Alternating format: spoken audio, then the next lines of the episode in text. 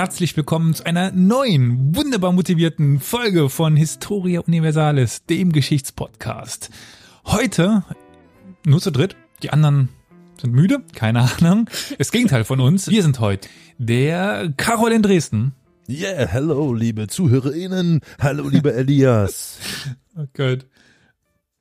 Und die Victoria bei mir in Saarbrücken um die Ecke. Hallo, ich freue mich ja so. Ich sollte dabei kein, kein Tee trinken. Äh, wir haben uns hier für uns zu später Stunde zusammengefunden, über, um über ein Thema zu sprechen. Das Thema habe ich mitgebracht. Jetzt war ich bei der letzten Aufnahme nicht mit dabei. Über was hatten Flo gesprochen? Oh Gott, was war das nochmal? Warte mal, Victoria hat geschlafen, ich war der Einzige, der wach war.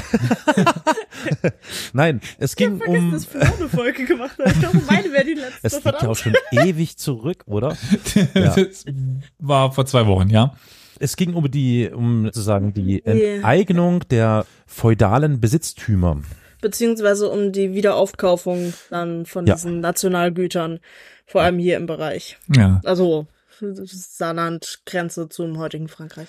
Umverteilung. Also ich fand das sehr amüsant. Ich war ja ein paar Kilometer weit entfernt, schrieb er so im Chat vorher, ja mach nicht so lang, Flo. Flo war, ich habe nur eine Stunde oder so. Und dann kam irgendwann drei Stunden später so, Flo, wir müssen langsam zum Ende kommen. Ähm, ja, ja. Äh, ja, das, ich musste, war nicht happy. Ja, diese Gegenüberstellung, ich habe nicht viel, ich habe nur eine Stunde oder so. Ja, war dann wohl doch ein bisschen mehr, oder? Aber es war auch spannend, muss ich sagen. Also wirklich, ich hätte noch gerne mindestens drei weitere Stunden mit ihm gepodcastet, aber Victoria hat mir total leid getan, weil ja, die war es tut komplett mir so leid. Ich war mal wieder die absolute Spaßbremse und habe euch einfach dann unterbrochen und gesagt, jetzt reicht's. Ja. ja, es ist halt, wir nehmen halt immer zur späten Stunde auf und dann kann es doch schon mal passieren, dass man irgendwann so die, die, die Augen in Richtung Boden, also die Augenlider so in Richtung Boden klappen. Das Problem ja. war eher das Kleinkind, das seit einer Stunde lauthals nach mir geschrien hatte und einfach nicht schlafen wollte, ohne dass die Mama dabei war. Das war eher das Problem. Gut, um diesem Problem heute aus dem Weg zu gehen, kommen wir doch direkt mal zum Thema, oder? Ja. Wir machen heute quasi den genaueren Blick in eine Folge, die wir schon hatten. Also wir hatten so eine Folge, die hat so einen langen Zeitraum überbrückt. Es waren so an so 1,5 1,5 anderthalbtausend Jahre, anderthalbtausend, eineinhalbtausend Jahre, irgendwie sowas, auf jeden Fall. Es ging um den Islam in Zentralasien und wir haben von der Entstehung des Islams bis heute eigentlich gesprochen. Das mache ich heute nicht mehr. Heute blicke ich genauer in diese Anfangszeit. Der lange Weg an den Talas, könnte man sagen. Talas hatte ich damals ganz kurz erwähnt. Und heute möchte ich eben so ein bisschen genauer darauf eingehen, wie es dazu kam, dass das Kalifat gegen den chinesischen Kaiser gekämpft hat. Vielleicht die Frage an euch beide. Wenn ich die Schlacht am Talas euch erwähne, habt ihr wahrscheinlich noch nicht gehört und ihr werdet euch sicherlich nicht mehr an die Folge erinnern, weil die ist schon ein bisschen länger her, ist glaube ich so zwei, drei Jahre her und da war die nur so eine kleine Fußnote. Aber ihr habt wahrscheinlich jetzt noch nicht davon gehört, oder? Das sagt mir absolut gar nichts. Geht mir genauso. Aber wusstet ihr, dass, also das Kalifat sagt euch was, oder? Einfach als in der Frühzeit des Islams, als das Herrschaftsgebilde, bis es dann endgültig zusammengebrochen ist.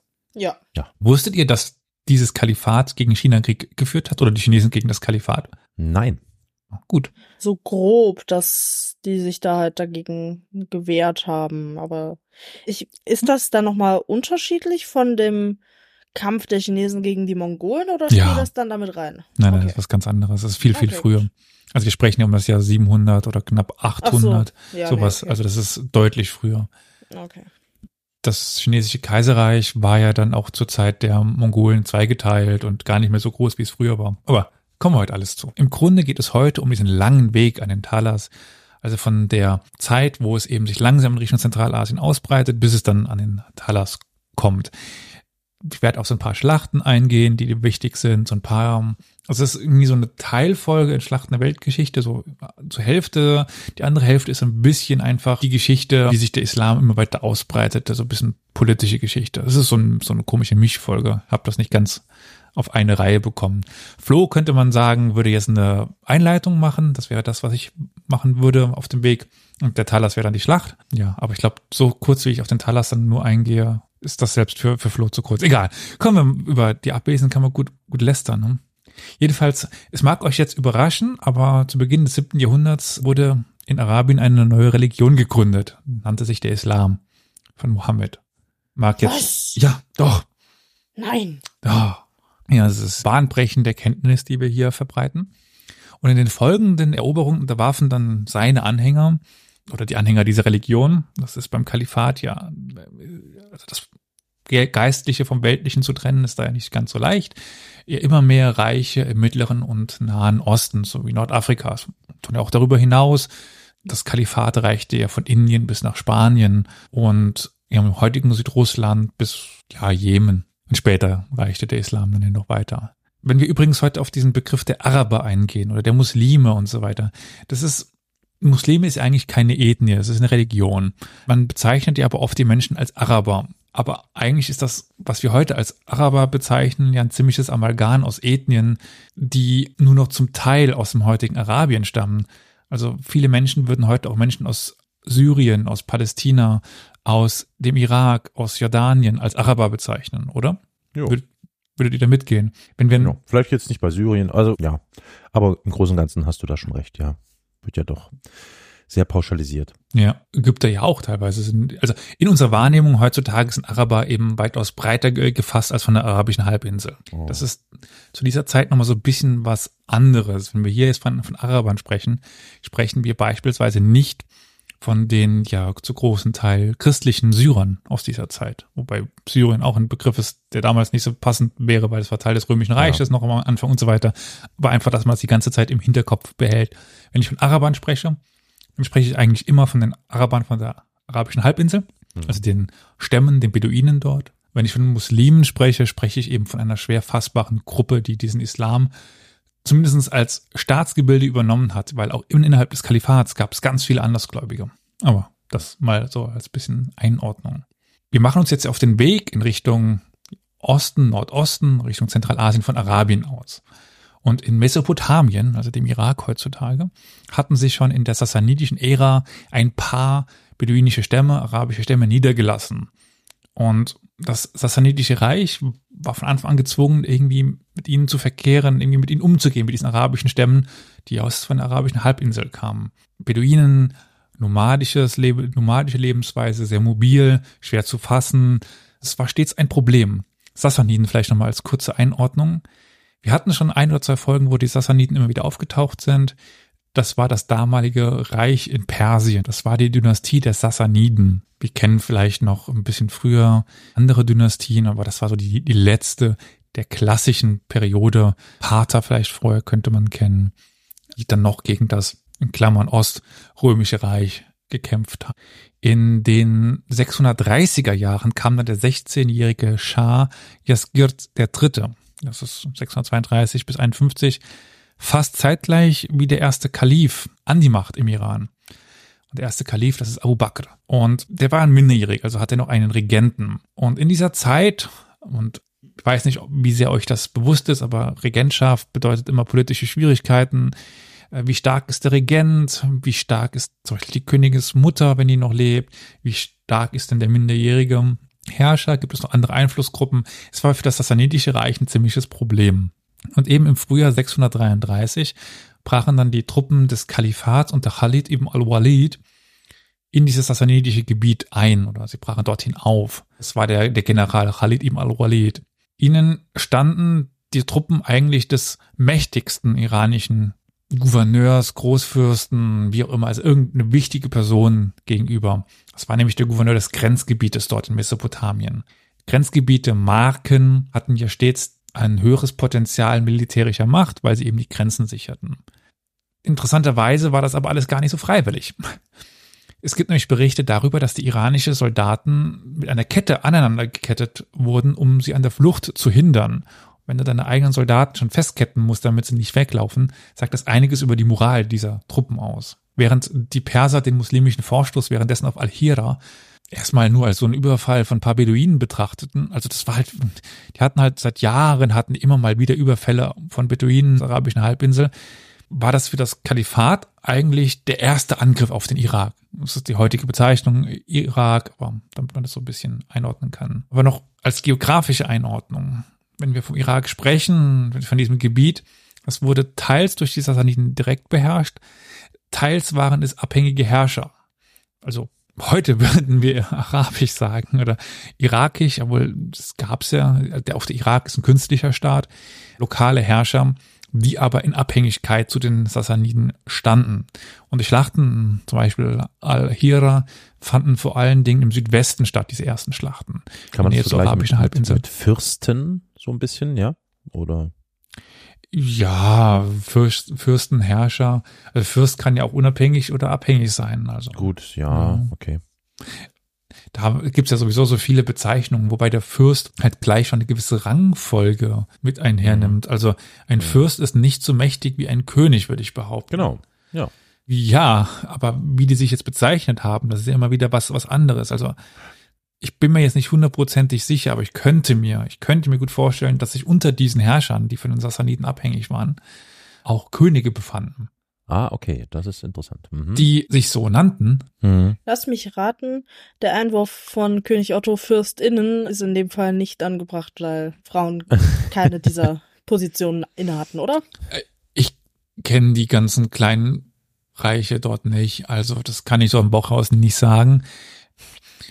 Ich überlege gerade, ich glaube, uns läuft noch eine Frau über den Weg, aber nicht als direkte Herrscherin. Doch, läuft uns, aber nicht in der Region. Mhm. Also wenn wir ein bisschen weiter uns nach Zentralasien bewegen, gibt es irgendwann eine Herrscherin. Aber genau, im Grunde genommen so 95 bis 99 Prozent männliche Herrscher. Und das, äh, die 95 Prozent nur als Sicherheit, dass ich irgendwas total vergesse. Ich versuche noch nachzudenken, aber mir fällt gerade auch nichts ein. Also, nochmal zurück, weil wir über den, diesen Südwesten sprachen. Also südwestlich von Bagdad, der modernen. Dort gab es vor allen Dingen diese abhängigen Reiche zu den Sassaniden. Also zuerst einmal war dieser Angriff gar nicht auf das Sassanidische Reich, sondern auf abhängige Staaten von so ein paar in der Wahrnehmung des, äh, des, des Sassanidischen Reichs paar versprengten Beduinen. Aber erstmal genug diesen, diese Einordnungen. Ein muslimisches Heer machte sich nun dann vom Tigris-Euphrat-Delta aus dem Weg nach Richtung Norden und ein anderes rückte von Westen hervor, also ein bisschen weiter im Westen in Richtung Norden dort. Mit zwei Heereszügen zog man nun heutzutage, würde man sagen, in Richtung Bagdad. Ihr wisst, wann Bagdad gegründet worden ist? So ungefähr? Also nee, braucht mir kein Jahr, Später. sondern Nee. Später als Nee. das. Ansonsten weiß ich nichts. Bagdad war die Neugründung der Abbasiden der zweiten Kalifatsdynastie nach 750. Also zu dieser Zeit gab es noch kein Bagdad. Wann denn nach 750? Sollte So relativ, relativ schnell in, in den nächsten Jahrzehnten danach dann gegründet worden sein. Okay. Also die Dynastie übernimmt 750, wenn ich mich richtig erinnere. Und dann ja wirklich ein paar Jahre später beginnen die mit der Stadt und lösen damit halt Damaskus als Hauptstadt des Kalifats ab. Aber gehen wir zurück in das Jahr 634, weil dann übernahm Kalif Umar die Macht, der zweite rechtsgeleitete Kalif, wie es ja so schön heißt, und setzte Ibn al-Walid als Oberbefehlshaber ab und ernannte Abu Ubaidah ibn al-Jarrah. Und dieser Mann sollte nun die Geschicke der Kalifatsarmee leiten. Ihm gegenüber stand der neue iranische Oberbefehlshaber, der Gouverneur von Khorasan, das war Rustam Farrosat. Und dieser ließ nun in seinen Kämpfen gegen die, ich überlege die ganze Zeit, ob ich sage Beduinen, gegen die Muslime, naja, jedenfalls gegen die Kalifatstruppen setzte er Kriegselefanten ein und konnte tatsächlich so eine Schlacht auch erstmal gewinnen, bei dem übrigens der neue Oberbefehlshaber von den Elefanten wohl zu Tode getrampelt wurde. Also brauchten die dann den neuen Oberbefehlshaber Abu Ubaida, ist da wohl zu Tode gekommen. Ich finde das trotzdem interessant, dass eben im Südirak Kriegselefanten eingesetzt worden sind. Würde man normalerweise nicht so mit dieser Region verbinden. In der folgenden Schlacht gewannen die Araber jedoch dann wieder die Oberhand und ihre territoriale Expansion ging weiter. Ja, also ihr, ihr Sieg, das war die zweite Schlacht von Yarmouk im August 636. Damit vollendeten sie parallel im Westen die Eroberung Syriens. Wir hatten ja erwähnt am Anfang, dass sie mit zwei Heereszügen nach Norden zogen und hatte parallel das, was wir heute Syrien nennen, erobert. Das kam gerade die Frage im Chat von Schweine Eimer, wie der Mann an die Elefanten gekommen ist. Dazu muss man sich einfach nur kurz vorstellen, wie groß das Hassanidische Reich zu dieser Zeit war.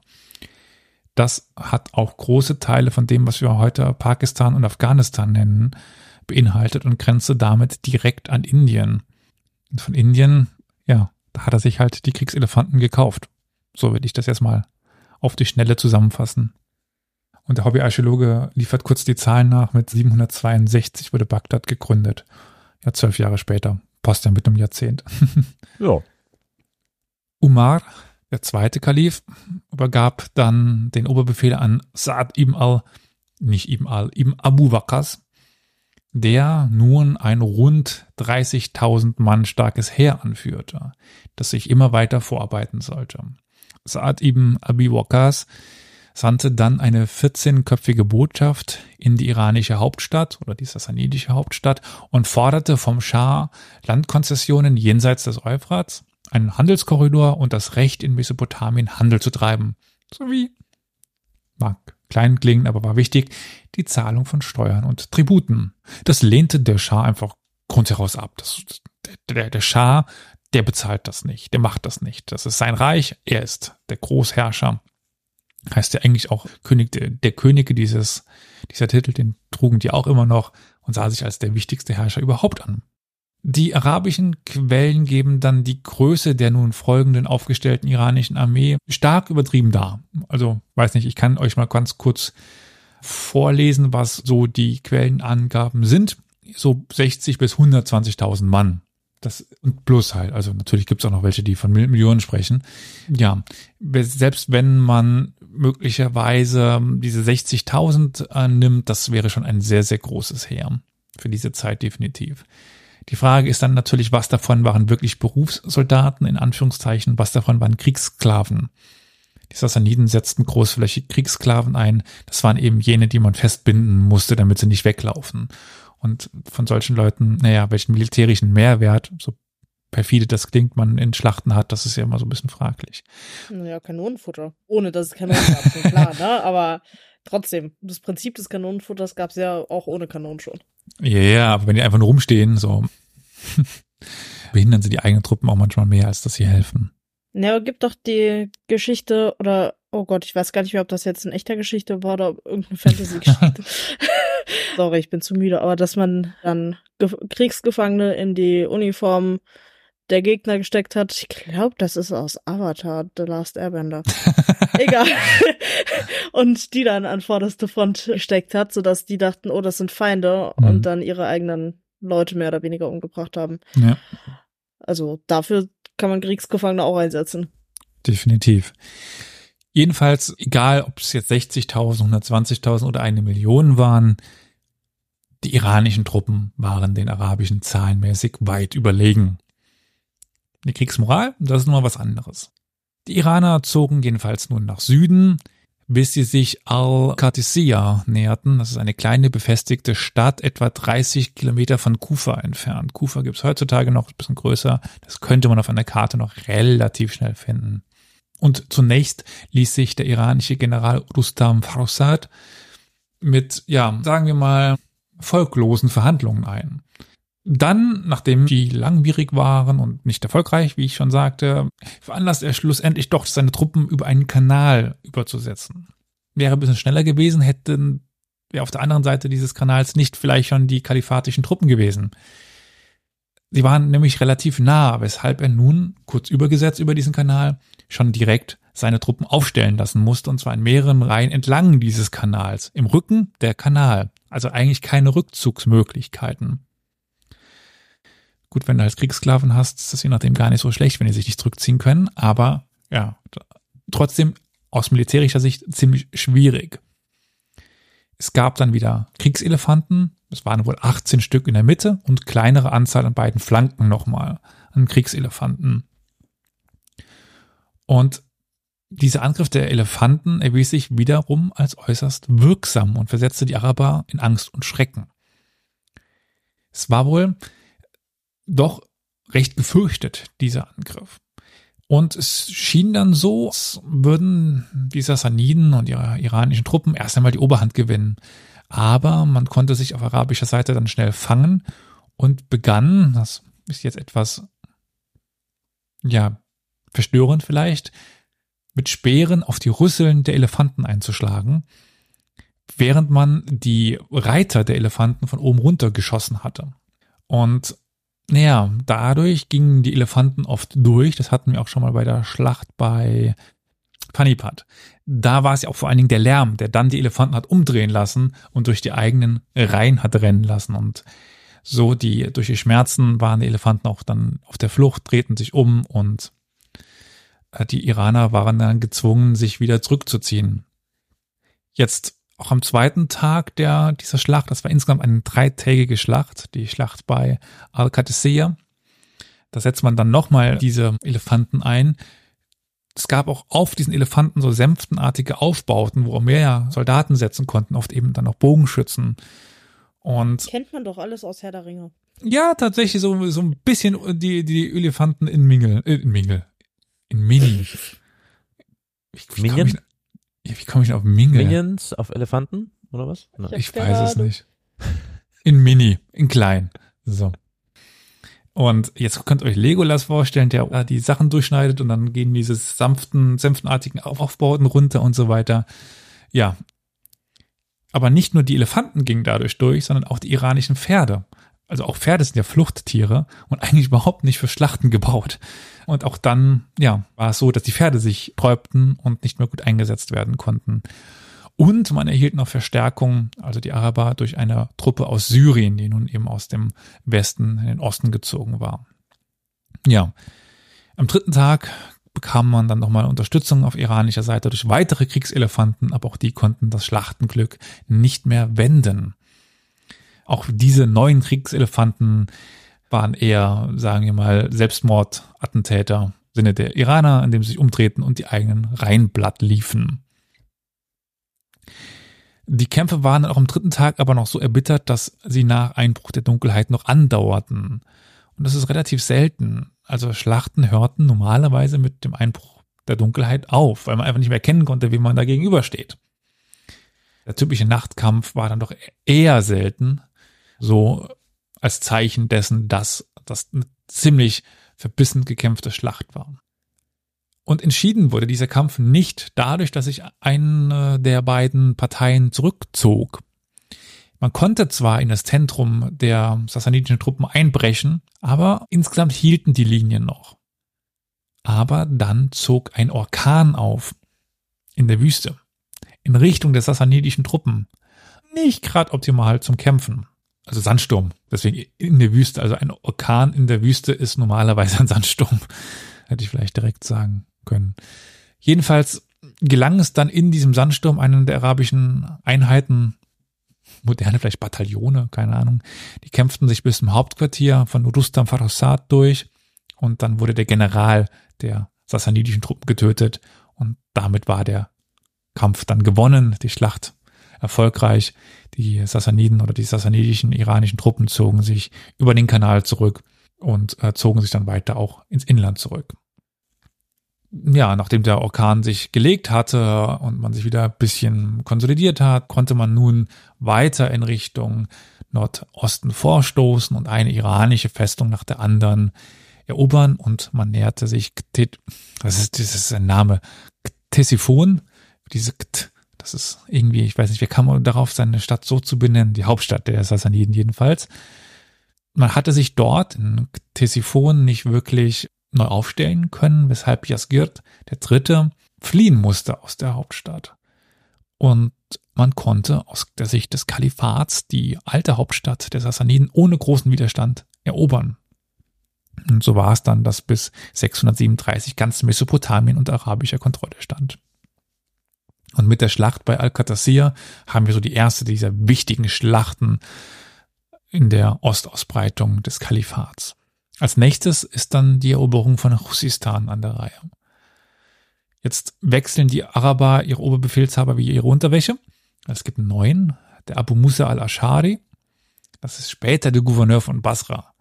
Ist vollkommen irrelevant, aber weiß nicht, vielleicht möchte sich ja irgendmal jemand mit der Geschichte von Basra beschäftigen. Das ist einer der Gouverneure. Und unter ihm gelang es nach und nach, die Städte und Festungen von Russistan, das ist auch eine Region, wir befinden uns ungefähr im heutigen Westpersien, im Westiran, Na, jedenfalls konnte man dort nach und nach diese Städte und Festungen erobern und auch die Provinzhauptstadt. Dann begann die Schlacht von Schuschtar. Und die war von sehr großer Bedeutung. Das war eine sehr wichtige Festung vor Ort. Und das Gefecht begann mit äußeren Verteidigungslinien, wo die iranische Truppen tatsächlich sowas wie Schützengräben gegraben hatten und besetzt haben. Also so etwas wie ein mittelalterlicher oder frühmittelalterlicher Grabenkampf. Nach der Zerschlagung dieser äußersten Verteidigungslinie stürmten die Araber dann die Befestigungsanlagen, doch die konnten erstmal zurückgeschlagen werden. Jetzt hatten die aber einen Verräter namens Sia auf ihrer Seite, der nachts eine arabische Truppe mit einem Pferd durch die, nein, also es war kein Holzpferd dabei, aber jedenfalls öffnete er eine geheime Tür, einen geheimen Eingang, ließ die kalifatischen Truppen in die Stadt, die zu diesem Zeitpunkt nicht mehr rein aus Arabern bestanden. Und ja, die Garnison schaffte es noch, sich in der Zitadelle zu verschanzen, aber das war dann nur noch eine Frage von, wie lange können wir denn jetzt vor dieser Zitadelle sitzen, bis die ausgehungert sind. Und so fiel dann auch die Zitadelle alsbald. Er hatte Jasgirt, das ist ja der Schah, der König, der Herrscher der Sassaniden, erkannt, naja, dass es eben doch nicht nur so ein paar Beduinen war, die da vor seiner Tür standen. Und er ließ nun einen Erlass zur Mobilisierung aller Truppen. Ein bisschen spät, würde ich so behaupten, wenn man schon, die standen in Mittelpersien. Und es kam gerade die Frage, ein Grund für diesen Verrat, den kann ich jetzt nicht für diesen Fall nennen. Ich weiß nur, dass viele der damaligen Bevölkerungen tatsächlich gar nicht so unglücklich darüber waren, dass das Kalifat aufgetaucht ist, weil ja, sowohl im Römischen Reich als auch im Sassanidischen Reich aufgrund deren sehr langen Konfliktes die Steuern unglaublich hoch waren, die Abgaben hoch waren. Es gab eine sehr strikte Religionspolitik. Und der Islam, so, so komisch das für uns jetzt klingen mag, war eigentlich die Religion, die eine Religionsfreiheit versprochen hatte, viel stärker als es davor war. Es gibt immer so schön diesen Vergleich. Im Byzantinischen Reich haben sich die Köpfe eingeschlagen darüber, ob es eine heilige Dreifaltigkeit gab oder nicht. Also das sind theologische Diskussionen, die ich jetzt auch nochmal vereinfacht habe, die aber für den Otto Normalbürger eigentlich, also ist das jetzt für den, für diesen Mensch, der da morgens sein Feld bestellt, wichtig, ob es jetzt, ob das die heilige Dreifaltigkeit eine Person oder drei Personen sind. Aber darüber haben die Menschen sich umgebracht. Und dann kommt nun der Islam, der sagt, okay, wenn du die Jizya bezahlst, dann glaub, was du willst. Du bist Christ, das ist okay, du hast ein Buch, das passt schon. Wir haben so ungefähr dieselben Ursprünge und dementsprechend war es für die auch oft näher, sich mit den Muslimen zu verbünden. Ich kenne da so ein paar Fälle aus Ägypten, aber ich kann es eben jetzt nicht auf den Fall dieses, in Anführungszeichen, Verräters zurückführen.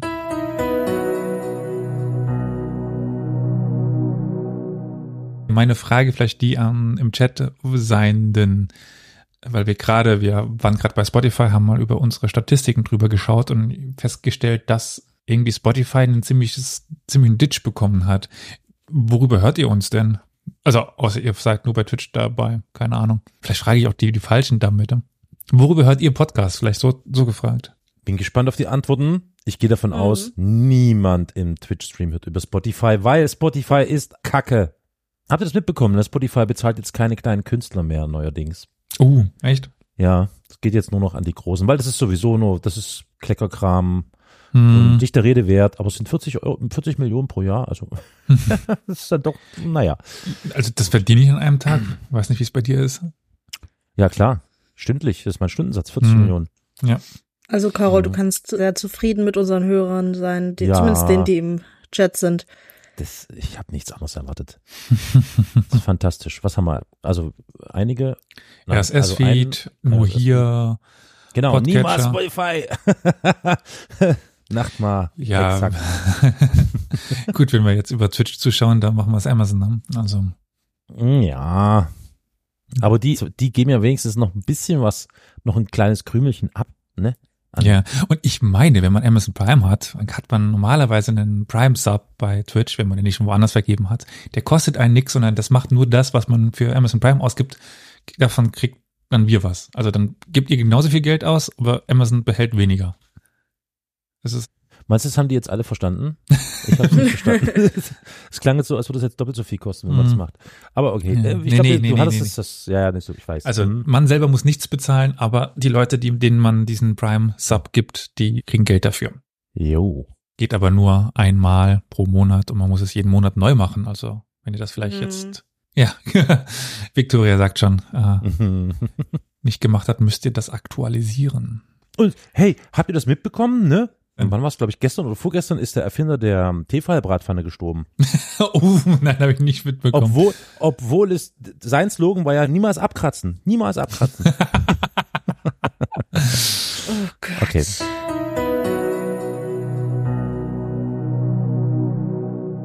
Aber zurück zu der Mobilisierung. Und die sollte sich in Nihavend sammeln und dort gab es dann wohl, ich habe gerade die Frage der Religion der Sassaniden, genau, das waren Zoroaster. Vor allen Dingen, also Feuerreligion und sowas.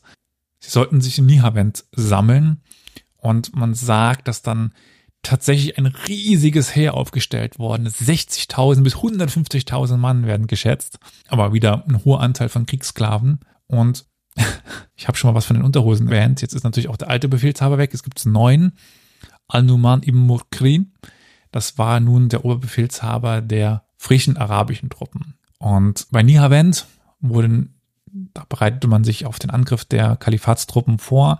Da gab es tatsächlich Eisenspitzen, wie könnte man das nennen? Also so angespitzte Eisenstäbe in den Boden gerammt, fast schon wirklich wie so eine moderne Panzerabwehr, nur ein bisschen dünner, gegen die Kavallerie eingesetzt.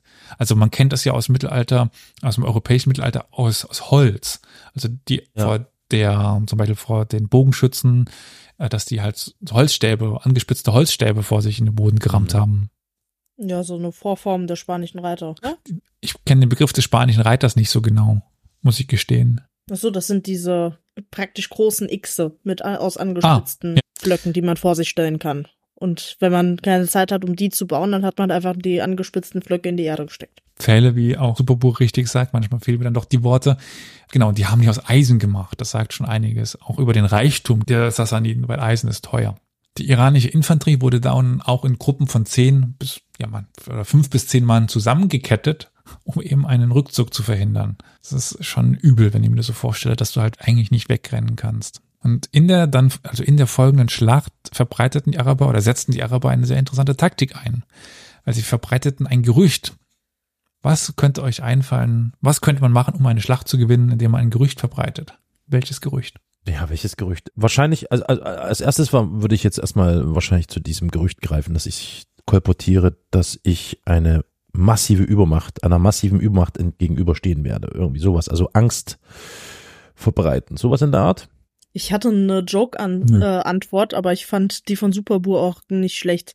Das Gerücht verbreiten, dass der Herrscher der jeweiligen anderen Gruppe tot ist. Der anderen Gruppe, also dass die Araber sagen, dass der Schah tot ist? Ja, um die Feinde zu demoralisieren. Nee. Sie sagten, dass der Kalif tot ist. Okay. Und sie hatten dann einen Pseudorückzug. Also sie verbreiteten die Nachricht, der Kalif ist tot, sie ziehen sich zurück, die Iraner rennen hinten dran her und die drehen sich um und können dann in einer offenen Feldschlacht eben nicht in den angelegten Verteidigungsanlagen kämpfen und gewinnen. So wirklich wieder trojanischer Krieg Strategie. Ja, ähnlich. Nur ohne Pferd. Ja, ja, aber die haben ja auch gesagt, ey, nee, wir verabschieden uns. Ja. Tschüss. Genau. Und mit dieser Schlacht von, Ni von Nihavend war eigentlich jeder Widerstand der Sassaniden gebrochen. Es gibt dann ein Zitat von Al-Tabari, ein sehr wichtiger Historiker, also damaliger. Zitat gab es von diesem Tag an keine Einheit mehr unter ihnen, also den Persern, und die Bewohner der einzelnen Provinzen bekämpfen ihre eigenen Feinde auf ihrem eigenen Gebiet. Also das ehemals große Sassanidische Reich war innerhalb von wenigen Jahren in sich zusammengebrochen und in den lokalen Gebieten versuchte sich nun jeder irgendwie an, am Regieren.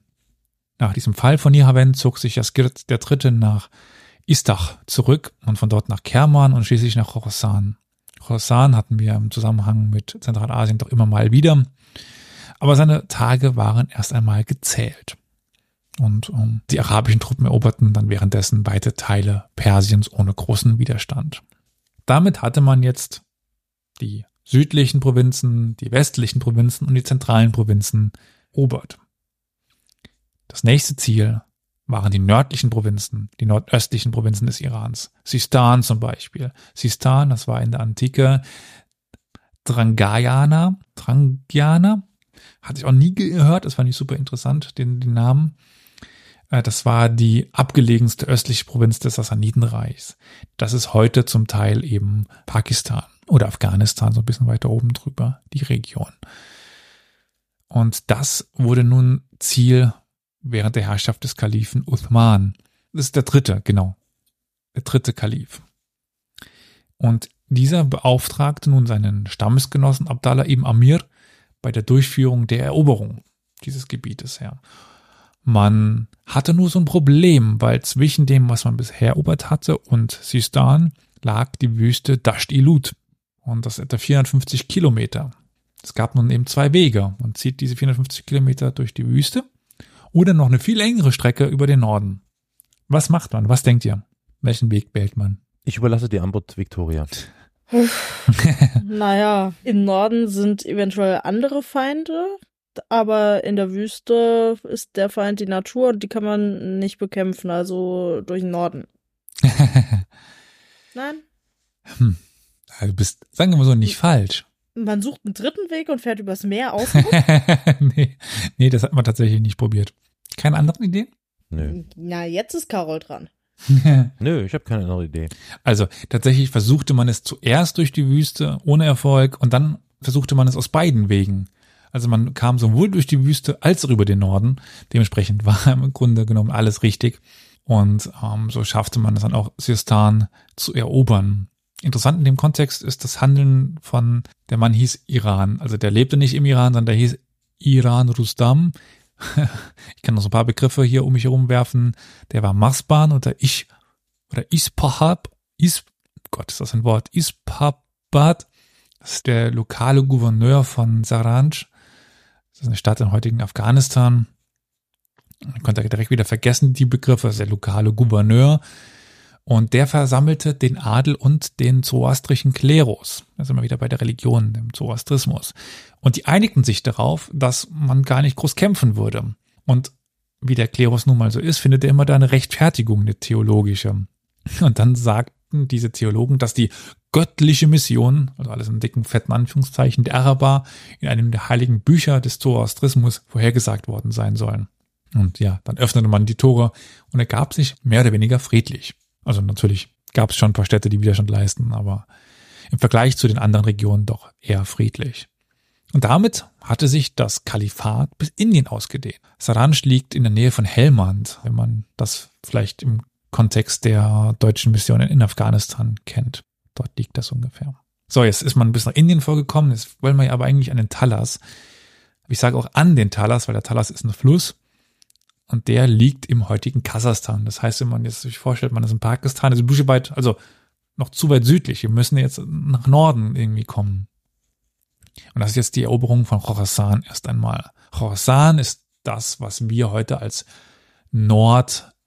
Nordost-Iran, West-Afghanistan bezeichnen würden, das Khorasan. Und dort war der letzte sassanidische Schah auch hingeflohen. Also nämlich nachdem er Kerman verlassen hatte, dieser Yazgird der Dritte, zog er nach Khorasan und machte Nishapur dort halt. Nishapur ist diese Stadt im heutigen Iran, die für mich immer wie eine indische Stadt klingt, wegen diesem Pur drin. Es ist aber eine iranische Stadt, Nishapur. Von dort zog man weiter nach Merv. Merv liegt im heutigen Turkmenistan. Ja, sehr alte Stadt, heute in einer Halbwüste, früher durch Bewässerungssysteme und andere klimatische Bedingungen zumindest ein bisschen positiver gelegen, als es heutzutage ist. Und er hoffte dort auf Hilfe. Er hatte persönliche Beziehungen dorthin.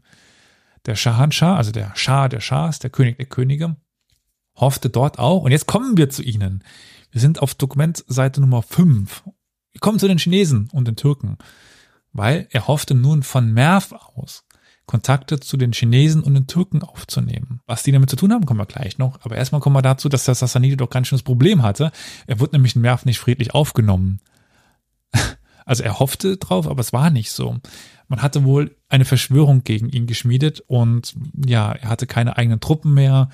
Er verließ irgendwie noch heimlich seine Residenz, floh und versteckte sich in einer Mühle am Fluss Murgab bei einem christlichen Müller. Es gab auch Christen im Sassanidischen Reich damals aber er ist wohl nicht in einfachen Bauernkleidung geflohen, sondern in kostspieliger Kleidung mit Schmuck und er folgte den zoroastrischen Riten bei einem christlichen Bauer und das fiel halt einfach auf.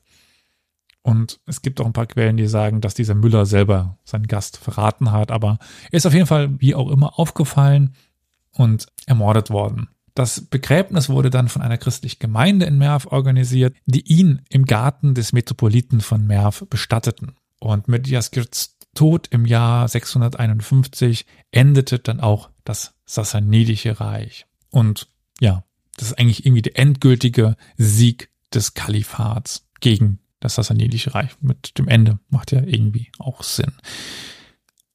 Und im Grunde genommen gab es jetzt kein großes Reich mehr in Richtung Norden oder Osten, das ihnen im Weg stand. Und Abdallah ibn Amir und Abu Bakr al-Anaf ibn Qais eroberten die Araber Nishapur, Tus, Abibad, Nisa, Sarach, Herat und Merv. Das sind die wichtigen Städte in dieser Region, die ich gerade eben beschrieben habe. Also im Norden, in der Region zwischen dem Iran und Afghanistan. Mit der Eroberung von Balch war dann auch die Eroberung Khorassans abgeschlossen, auch wenn sich die lokale Bevölkerung öfters mal hartnäckig gegen die Araber auflehnte.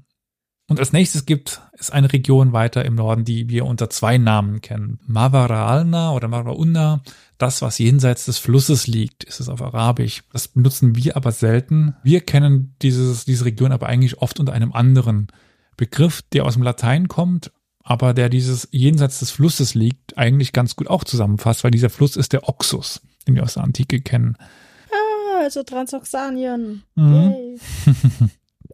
Im Grunde genommen bis auf dass es im Arabischen der Fluss nicht benannt wird, ist es dasselbe, also eben hinter dem Fluss, das, was jenseits des Flusses Oxus liegt. Heutiges Usbekistan zum Beispiel.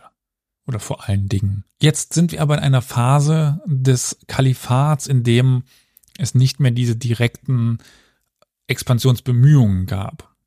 Es gab interne Probleme. Wer sich mit der Geschichte von Ali auseinandersetzt, dem letzten der vier rechtsgeleiteten Kalifen, es war alles gar nicht mehr so einfach. Wir hatten innere Konflikte. Ja, diese Expansionsphase kam erstmal ein bisschen zum Erliegen.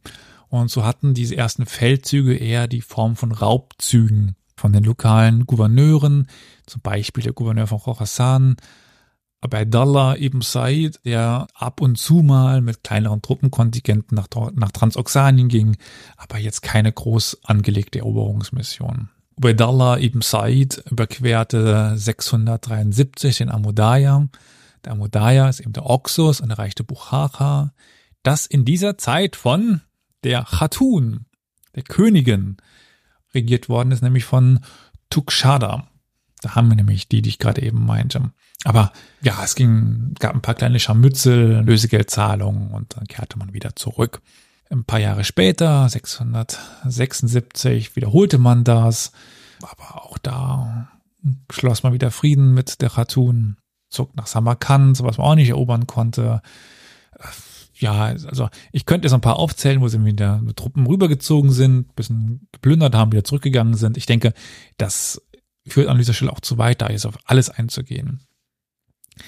Kommen wir jetzt lieber mal Ende des siebten, Anfang des achten Jahrhunderts, also schon so ein paar Jahre später, so 20, 30 Jahre später, nämlich gegen Ende des Herrschaft des Kalifen Abd al-Malik ibn Marwan. Also Marwan und so weiter, das sind noch die, die Umayyaden, also die Dynastie, die dann auf diese vier Rechtsgeleiteten folgt. Und ja, nach dieser Zeit von Abd al-Malik ibn Marwan konnte man intern das Ganze ein bisschen sichern und man überlegte nun über eine systematische Eroberung Transoxaniens. Wir haben im Jahr 705 die Einsetzung des Gouverneurs von Khorasan, Kaidaba ibn Muslim, und der hatte nun den Auftrag, Transoxanien zu erobern. Qutaiba nutzte die internen Streitigkeiten zwischen den Herrschern Zentralasiens dann geschickt aus. Der Chagan Hudat oder Chagan Hudat, das ist der Herrscher von Chaganyan, lud Qutaiba nämlich in sein Land ein, um ist übrigens komplett egal, wo das ist. Also es ist halt irgendwo da in Transoxanien, lud ihn ein, um gegen einen benachbarten kleinen Herrscher zu kämpfen. Ich könnte euch das noch die Gebiete nennen, aber pff, das kann ich euch auch irgendwie was erfinden. Das kann man sich eh nicht merken. Und ja, natürlich, Kutaiba nahm das jetzt erstmal an, ließ sich informieren, was ist denn dieser Feind, was haben die denn an Truppen, wo braucht die Hilfe? Und Mit diesen Informationen ausgestattet, kam er erstmal angeblich diesem Herrscher zu Hilfe, 706, und griff natürlich erstmal die Feinde dieses Herrschers an, konnte dann auch tatsächlich Buchara erreichen, Paikent, das ist ein Handelszentrum, äh, was er erobern konnte. Bei Buchara hatte Probleme, weil das leistete Widerstand. Im Gegensatz zu Paikent, was in der Nähe liegt. Und er wurde zurückgeschlagen. Kehrte nach Merv zurück, eben weiter in Richtung Süden nochmal. Und es war aber noch zusätzlich zu den Informationen, ich versuche das gerade ein bisschen runterzubrechen, also mit den Informationen zusammen, die er von diesem Herrscher hatte, plus denen, die er jetzt nochmal ge gesammelt hatte, konnte er nun nochmal einen Kriegszug unternehmen und nun gelang es ihm endlich, 709 Buchacher zu erobern. Auch dann noch äh, Kiech, was noch wichtig wird später. Kiech, Kiech ist die Hauptstadt des Timuridenreichs, weil dort wurde Timur geboren, viele Jahre später. Also wichtige Städte in dieser Region. Jetzt könnten wir uns aber noch mal ganz kurz in Erinnerung rufen, wer lebt denn eigentlich in Zentralasien in dieser Zeit? Da haben wir ganz verschiedene Ethnien. Wir haben eben Türken, die schon eingewandert sind. Wir haben Uiguren, über die wir schon mal gesprochen haben. Wir haben persisch sprechende Minderheiten. Und wir haben Sogdian. Sogdian ist ja die antike Bezeichnung auch für diese Region. Das waren die Stadtbewohner zu dieser Zeit. Und der sogdische König Tahun schloss dann auch tatsächlich einen Frieden mit Kutaiba. Das gefiel den Sogdian aber gar nicht. Also der versuchte so eine Art Appeasement-Politik, eine Friedenspolitik mit dem Kalifat.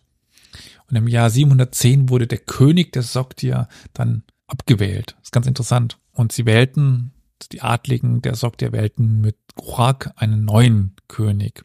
Das war aber für Kutaiba ein Anlass, nun, naja, den Tahun, den er eigentlich ja mochte, zu unterstützen, und nochmal auch gegen das, die Sogtier vorzugehen. Und so, das ist einfach ein weiterer Schritt, sich peu à peu à peu weiter in Richtung Norden fortzukämpfen.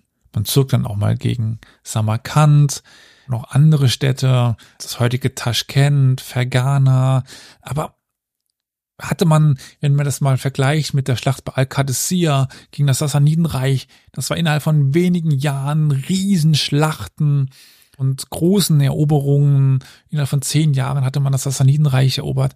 Und irgendwie in Zentralasien beißt man sich die Zähne aus. Man kann mal eine Stadt erobern, man verliert sie wieder. Man kommt irgendwie nicht so richtig vorwärts. Mag auch daran liegen, dass das Kalifat mittlerweile ein riesiges Gebiet war, eben von Marokko bis nach Zentralasien. Und ja, so war es so, dass trotz all dieser Unterstützung, die es auch vom Kalifat jetzt gab, es nicht wirklich vorwärts kam. Man erreichte aber über gewisse Feldzüge, zum Beispiel mal Kashgar. Kennt jemand Kashgar? Kashgar.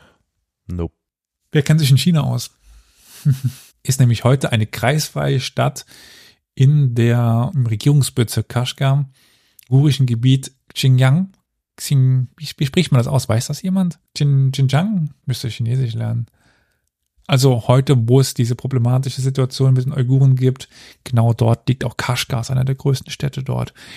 Wir befinden uns damit im Endeffekt auf dem Gebiet, was wir auch heute China nennen. China, China. China heißt das, das wissen wir doch. Nein, das definitiv nicht. Kutaiba, der, der es ja zumindest noch geschafft hatte als Gouverneur, sich so ein ja, gewisses, so ja, den kalifatischen Einfluss nach Zentralasien zu, zu bringen. Der wurde ermordet und sollten jetzt erstmal einige Jahrzehnte ins Land ziehen, in dem es keinen wirklichen Fortschritt gab, es blutige Kriege gab, hin und her. Das, was ich eigentlich die ganze Zeit schon umschrieben hatte. Es war nämlich auch so, dass man nun versuchte, die Bevölkerung vor Ort für den Islam zu gewinnen. Ja, man wandte dafür zwei Methoden an zwei Zwangsmethoden und wir wissen alle, Zwang hilft super, damit die Leute überzeugt sind, was, dass sie das tatsächlich machen, also glauben, was und so weiter. Ihr wisst, was ich meine. Mhm. Es war nämlich so, dass man, also eigentlich müssten ja Muslime die Jizya nicht bezahlen. Also die Jizya nochmal als Erinnerung ist die Glaubenssteuer, wenn man eine andere Religion folgt. Also wenn man eben christlich ist, dann kann man die Jizya bezahlen und dann darf man das im Islamischen Reich machen, ohne dass man irgendwas befürchten muss, wenn man eben diese Zusatzsteuer befreit. Muslime mussten die Jizya natürlich nicht bezahlen. Es wurde aber langsam Problem, als es Massenkonversionen gab aufgrund des Zwanges und die Steuereinnahmen nun zurückgingen. weil, naja, die mussten ja nichts mehr bezahlen. Und der Gouverneur von Khorasan legte daraufhin fest, dass nur Konvertiten, die die Beschneidung akzeptierten und mit dem Koran vertraut waren, von der Zahlung der Jizya befreit wurden. Beides Dinge, die die lokale Bevölkerung nicht wollte und konnte. Der Koran war nur auf Arabisch, die mussten also erstmal Arabisch dafür lernen und dann sich noch mit dem Koran beschäftigen und auch die Beschneidung war eigentlich nichts in der Region verbreitetes. Und dementsprechend gab es dann breit angelegte Bewegungen in Soktien und der Soktier gegen die muslimische Dynastien, gegen die Kalifatsdynastie der Umayyaden. In dieser Zeit war es auch so, dass es ja fast war es so weit, dass die Muslime, dass das Kalifat wieder aus Zentralasien vertrieben worden ist. Man hielt sich in einigen der südlichen Städten noch gerade so fest, aber ja, es gelang den Sogdian und den anderen Menschen in dieser Region fast das Kalifat wieder zu vertreiben. Ich könnte jetzt noch die verschiedenen Schritte darin erklären, dass es eben einen Gouverneur gab, der wieder Oaxaca und äh, Samarkand erobern konnte, wieder verloren hatte. Dann blieb nur Samarkand zurück und dann wieder nur Merv und nur Balch. Aber auch das führt an dieser Stelle zu weit. Es war auch kein rein transoxanisches Problem zu dieser Zeit. Auch in weiteren Gebieten des Kalifats begannen Aufstände, begannen Widerstandsbewegungen, begannen Rebellionen. Die 740er Jahre waren insgesamt eine unruhige Zeit.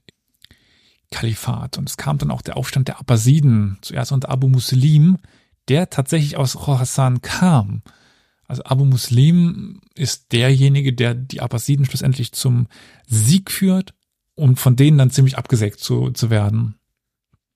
Sollten wir eigentlich auch mal eine Folge drüber machen. Ich finde das eigentlich sehr interessant. Ihr kennt ja alle die Richtung Schi also das Schiitentum und das Sunnitum.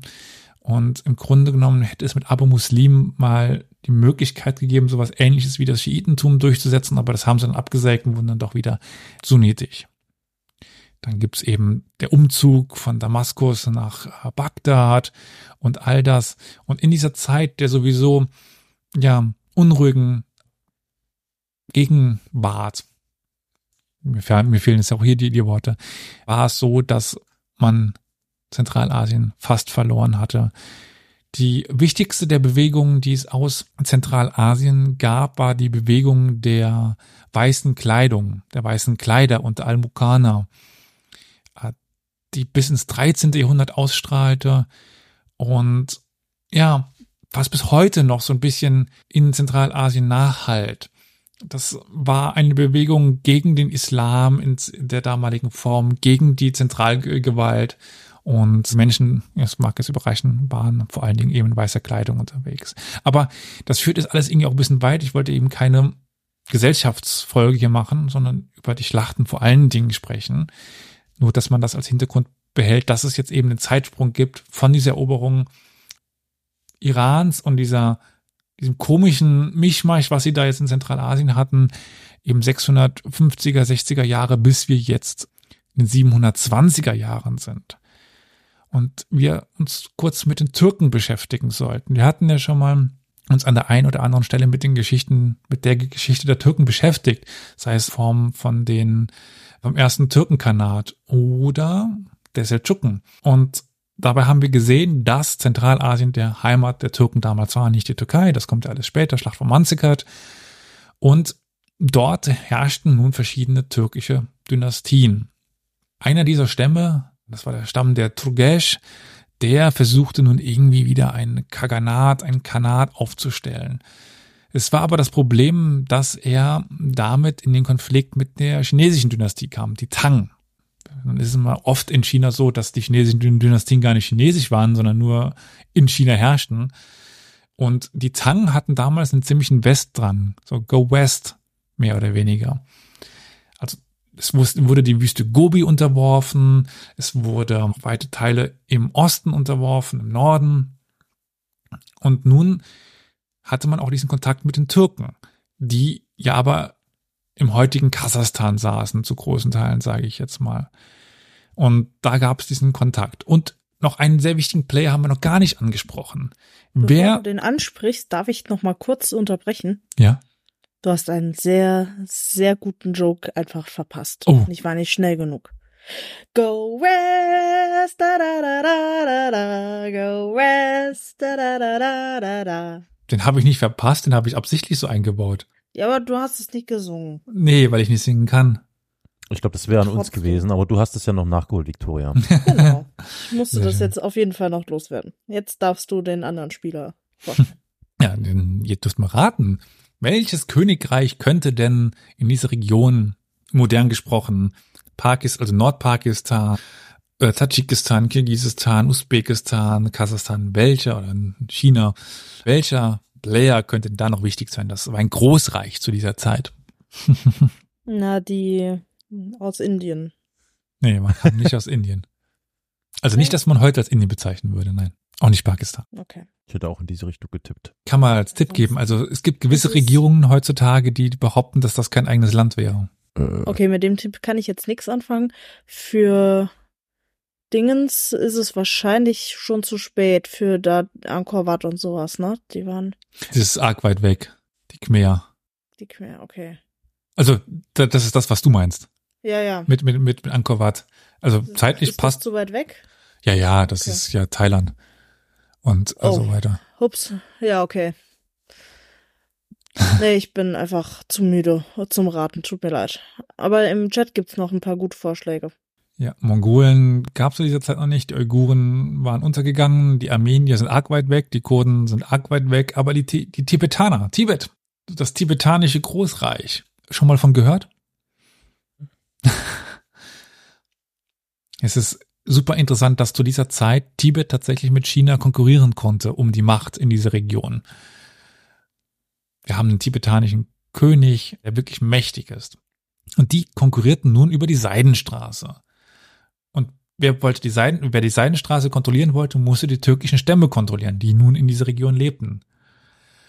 Und es ist halt, wenn man das versucht, dann holt man sich am besten einen Partner dazu, der, damit man mächtiger wird, weil China und Tibet waren ungefähr gleichmächtig. Es konnte keiner wirklich gewinnen in den letzten Zeiten. Also hatte man sich auf der Seite von Tibet überlegt, naja, wir holen uns das Kalifat dazu. Und so kam es etwa Jahre 717 dazu, dass arabische Umayyaden-Soldaten mit der Unterstützung von Tibet die Oasenstadt Aksu im Tarimbecken belagerten krass. und dort eben gegen China kämpften. Das war die erste chinesisch-islamische Schlacht. Also auch Aksu liegt heute in China. Das ist nicht nur damals so gewesen, das Tarimbecken heute. Das ist dieser, dieses Gebiet oberhalb der Wüste Gobi. Also es gibt da unten das Himalaya, dann Kaschmir, Hindukusch, Tian Shan und Altai-Gebirge bietet dieses U. In, in der Mitte liegt die Wüste Gobi und so zwischen den Bergketten oben drüber, also Tian Shan und Altai im Norden und der Wüste Gobi liegt das Tarim-Becken. Das war so oft die Durchgangsregion unterhalb dieser Berge, aber oberhalb der Wüste Gobi für die Handelsstraßen. Das sind sehr alte Städte, sehr wichtige Städte. Kashgar, eben haben wir schon angesprochen, Aksu, aber noch andere Städte. Auch archäologisch sehr interessant. Und nun haben wir eben im Jahr 717 Umayyaden-Soldaten an der Seite Tibets, die gegen China kämpften, gegen die Tang-Dynastie. Liebe ZuhörerInnen, ich melde mich ganz kurz einmal aus dem Schnitt. Und zwar ist es so, dass dieser Podcast stets kostenfrei bleiben wird, stets kostenlos, aber unbezahlbar. Nichtsdestotrotz haben wir einfach Kosten und wenn ihr, liebe ZuhörerInnen, diesen Podcast mögt und uns mögt und uns unterstützen wollt, dann könnt ihr das tun. Ihr hört ja schon Carol manchmal, dass ihr uns per Kofi unterstützen könnt. Ihr könnt uns aber auch per Überweisung unterstützen, per Dauerauftrag zum Beispiel. Ihr findet in allen Shownotes auch eine IBAN, an die ihr überweisen könnt. Und dann fallen zum Beispiel für uns weniger Gebühren an und das Geld kommt direkt bei uns an. Das wird uns helfen, die Qualität, die Arbeit zu machen, die wir momentan machen. Das hilft uns einfach, den Podcast zu machen, den ihr momentan hört. Und vielleicht auch, hoffe ich, ein bisschen besser zu werden. Vielen Dank an alle, die es schon tun und alle, die es noch machen werden.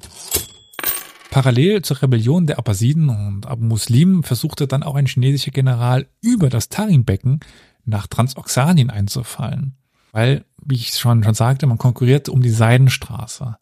Einer der wichtigsten Handelsrouten der damaligen Zeit, noch ja, sehr, sehr lange überhaupt. Ihr könnt auch den Namen des Generals kurz nennen, na sagen wir mal, versuchen zu, zu nennen. Also Gao, Tianhi schaffte es dann auch, das von den Abbasiden kontrollierte Taschkent zu belagern. Taschkent, heute Hauptstadt von Usbekistan, bis dahin ging China damals. Und der abbasidische General musste dann nach, von Taschkent nach Samarkand fliehen, wo er dann seine Truppen sammelte und ja, sich versuchte, den Armeen der Tang entgegenzustellen. Der Tang-General wiederum versuchte seine Armee durch die Türken zu verstärken. Ja, das Ganze ist aber sehr schwammig in der Überlieferung. Es gibt dann verschiedene Zahlen. Chinesen berichten zum Beispiel, dass die abbasidische Armee aus 200.000 Soldaten bestanden haben soll. Mit Kontingenten der Tibetaner, der, also tibetische Verbände. Äh, auf der anderen Seite beziffern arabische Aufzeichnungen die kombinierte chinesischen Streitkräfte auf 100.000. Die Chinesen wiederum behaupten, es wären 10.000 Tang und 20.000 Kaluk gewesen. Also 200.000 abbasidische Truppen werden es nicht gewesen sein. Wie auch immer das jetzt aussah, am Fluss Talas trafen im Juli 751 dann tatsächlich eine richtige muslimische Armee gegen eine richtige chinesische Armee aufeinander. Und die Tang-Armee erlitt eine vernichtende Niederlage. Ja, es folgte nur nichts draus. Es ist also, man sagt oft so, die Schlacht am Talas ist das Ende der islamischen Expansion in Zentralasien oder sagen wir so alles, was östlich von Bagdad liegt. Aber im Endeffekt war es eine ziemliche Nichtigkeit. Es ist, war ein Sieg von dem Kalifat gegen China, was schon mal irgendwie außergewöhnlich in unserem modernen Verständnis ist, weil das nicht ganz so geografisch passt, aber damals schon. Der General flieht, aber die anderen können nicht wirklich nachsetzen. Das Kalifat wird Zentralasien nie wirklich beherrschen. Zentralasien war auch während der Zeit der Abbasiden stets mehr oder weniger unabhängig und sollte bald ihre eigenen Dynastien haben. Also eine im islamischen Kontext eine sehr bekannte Schlacht, die aber eigentlich komplett irrelevant war. Es gibt tatsächlich so noch den Fall, dass Abu Muslim, eben jener, der die Abbasiden an die Macht gebracht hatte, tatsächlich bei dieser Schlacht dabei war und auch einer der Befehlshaber war auf islamischer Seite. Er hatte wohl auch den Auftrag, dann weiter fortzustoßen, aber er machte es nicht. Und ja, der Kalif al-Safar starb dann 754 und der Nachfolger al-Mansur soll dann auch regelmäßig diplomatische Delegationen nach China geschickt haben. Die werden dort Rai Taichi genannt, die schwarze Kleidung. Die Farbe des Kalifats ist ja schwarz. Und im Endeffekt ist aus dieser Schlacht nichts geworden. Einzige Sache, die passiert tatsächlich ist, es gab eine Reihe von Kriegsgefangenen, chinesischen Kriegsgefangenen auf muslimischer Seite. Die haben was mitgebracht. Papier. Nach der Schlacht von Talas merkt man, wie plötzlich innerhalb des Kalifats Papier eingeführt wird. Und sehr viele Leute führen das eben auf diese Schlacht am Talas zurück. Das ist cool die Schlacht, in der die Truppen des Kalifats mit Tibetanern zusammen gegen China gekämpft haben. Klingt irgendwie interessant, ist aber tatsächlich ein, also nichts Großartiges in der Geschichte gewesen. Und damit bin ich für heute fertig. Mal noch eine Frage dieser, mhm. Oh je, ich habe den Vornamen schon wieder vergessen. Dings da Muslim ist. Der Abu, ja. Abu? Okay, ich war mir nicht mehr sicher. Ja. Äh, war das der oder ist der irgendwie der Grund, warum wir heutzutage die Anhänger des Nein. Islam als Muslime bezeichnen? Nein. Oder okay. Nein. Warum heißen die dann nicht Islamer, sondern Muslime bei uns? Weißt du das? Ja, das ist die Vorsilbe im Arabischen Mu, Muslimun. Also, das könnte ich dir jetzt über das Arabische erklären, aber im Grunde genommen sind das die Anhänger des Islams, sind die Muslimun. Ach, Mu Islam so. So ungefähr, nur dass man es so halt, ungefähr. also ja, ja. über die Formen, die sich ändern. Ja, okay. Ah, alles klar. Gut, da komm. Gerne. Es ist halt auch ein Name geworden. Also es gab halt den Namen einfach. Und Abu Muslim hieß eigentlich Abd ar-Rahman ibn Muslim al-Khurasani. Kam eben aus, aus Khorasan, wie ich sagte. Und einer seiner äh, Väter, also sein Vater eben, nicht einer seiner Väter, man hat normalerweise nur einen, hieß eben Muslim. Und deswegen war er eben Muslim. Und Abu, ja gut, das mit dem islamischen Namensding, das führt jetzt zu weit. Ja. Er ist nicht der Grund dafür. Ganz und gar nicht. Gut. Aber sehr interessante Folge. Das Ganze drumherum war interessant. Die Schlacht war, mhm. ja. wie du ja selber gesagt hast, etwas Schnell abgehandelt. Ja, ich habe ja. Ja. gesagt, das wird so. Ja. Und dann ist es halt passiert. Es gibt Ja. auch super wenig drüber. Also wir haben halt kaum Quellen. Also ich glaube, die erste arabische Quelle, die darüber berichtet, ist irgendwie 400 Jahre später oder so. Und das, obwohl China involviert ist. Normalerweise, sobald China dabei ist, ist ja alles super dokumentiert. Selbst wann jemand scheißen war, aber Ja, die chinesische Quelle ist früher, die ist nur wenige Jahre später, Ja. wenige Jahrzehnte später. Er hat mir das eigentlich auch irgendwo aufgeschrieben, aber ich finde es gerade nicht mehr. Nee, ich finde es nicht mehr. Also die chinesische äh, Quelle berichtet wirklich wenige Jahrzehnte später drüber. Aber auch in China Mhm. war das mehr als weniger, es fällt halt unser Kreis um. Also auch da war es ja am Arsch der Welt, so gefühlt. ja klar. Es war halt für beide Reiche wirklich unter ferner Liefen. Aber trotzdem, wenn ihr euch mal so, ihr schaut euch eine Abhandlung an über die islamische Expansion, da ist, ich wette drauf, da steht, ich lacht am Talas drin. Ich wette. Aber eigentlich passiert halt überhaupt nichts. Äh, Das ist eigentlich so total antiklimaktisch so. Es ist halt, äh, man könnte das auch in irgendeine andere x-beliebige Schlacht aus dieser Zeit hineinschreiben, weil es war nichts Besonderes, was dazu geführt hat und auch was daraus passiert. Es, es passiert halt nichts. Und auch die, Belagerung von, von Aksu könnte man da reinschreiben. Das war zumindestens das vom Kalifat her die weiteste Ausbreitung in Richtung China, die Truppen dort, die bei, bei Aksu waren. Aber ich muss irgendwann mal eine Folge zu, zu Tibet machen, weil dieses tibetanische Großreich ist, wie ich finde, super interessant. Und das halt wirklich, es ist wie so ein schlechter Witz. Das tibetanische Großreich, das basilische Kalifat und die chinesische Tang-Dynastie. Treffen sich drei, ja. Ja. Mhm, genau. Und gehen Ja. zusammen in die Bar. Ja. Alle tot. Ja, Ja. sehr gut. Ja, auf jeden Fall. Das ist schon echt ein spannender Aspekt. Das hatte ich, also ich habe da generell nicht allzu viel auf dem Schirm, aber dass da die Tibetaner mitgemischt haben, das ist wirklich erstaunlich. Und diese Papierinfo fand ich natürlich auch sehr interessant. Das Also, dachte ich mir, deswegen habe ich das dann noch mit reingeholt. ja, natürlich. Ja, das ist mega, die Info. Ihr könnt euch, also ich meine, es kann noch über andere Wege gekommen sein. Ja. Aber nichtsdestotrotz ist es halt auffällig, dass darüber die Kontakte her sind und so weiter. Geht dann ja auch mit anderen Dingen noch, die aus China eingeführt worden sind. Wir haben ja auch die floralen Muster in der islamischen äh, Architektur. Bilderverbot und wir merken dann, dass aus Zentralasien und da halt aus, aus China einfach diese floralen Muster eingeführt werden. Also das, was wir heute als so islamisch empfinden, ja, Ja. das sind eigentlich chinesische Traditionen. Da. Das war schon Darfst früher aber nicht- alles made in China. Ja. Darfst du nicht so laut sagen, ne? Es bleibt unter uns, bleibt unter uns. Aber ich dachte mir, ich wollte immer schon was zur Schlacht am Talas machen. Und dann war das halt sehr kurz. Und ich habe mir überlegt, was könnte man jetzt noch irgendwie dazu machen. Da dachte ich mir, okay, dann machen wir noch so ein bisschen diese Vorgeschichte. Der Weg dahin. Der ja, Weg ja. da, dahin, dieser lange Weg an, an den Talas zu diesem unspektakulären Ende. Ich denke dann mal, dass wir die nächsten Male nochmal ganz andere Themen haben.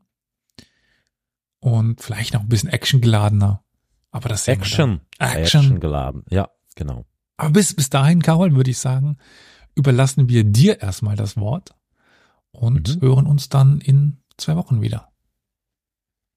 Ihr kennt das, liebe HörerInnen, am Ende einer jeden Folge weisen wir darauf hin, dass ihr, wenn ihr denn mögt und dazu in der Lage seid, Supporter werden könnt. Und zwar nicht nur Supporter im Sinne von, dass ihr unsere Folgen rege hört, vielleicht auch irgendwie an Freunde, Bekannte, Familie weiterempfehlt, weil ihr es vielleicht gut findet, sondern ihr könnt uns auch ökonomisch, finanziell unterstützen. Und das könnt ihr tun, indem ihr in eurer Adresszeile des Browsers co-fi.com slash Historia Universalis eingebt und dort habt ihr dann verschiedene Wahlmöglichkeiten, wie ihr uns finanziell unterstützen könnt.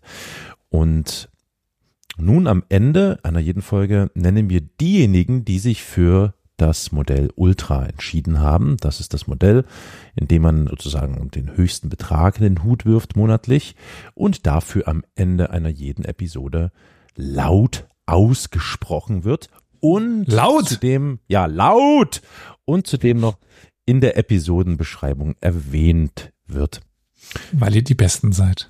weil ihr die Besten seid. Auch wenn ich es ein zwar- bisschen langweilig finde, dass ihr sogar normale Namen habt. Normalerweise sind das dann immer so richtig abstruse Namen, die dann die Leute Schweineeimer. Oder sowas. Ja, genau. ja, genau. Ja, das Ja, war bei Twitch das Problem, ja. Wer weiß, wer weiß. Vielleicht sind das, vielleicht heißen die ja tatsächlich ganz absurd und haben sich aber sicherheitshalber so ganz dezente Namen angelegt, damit es nicht so auffällt.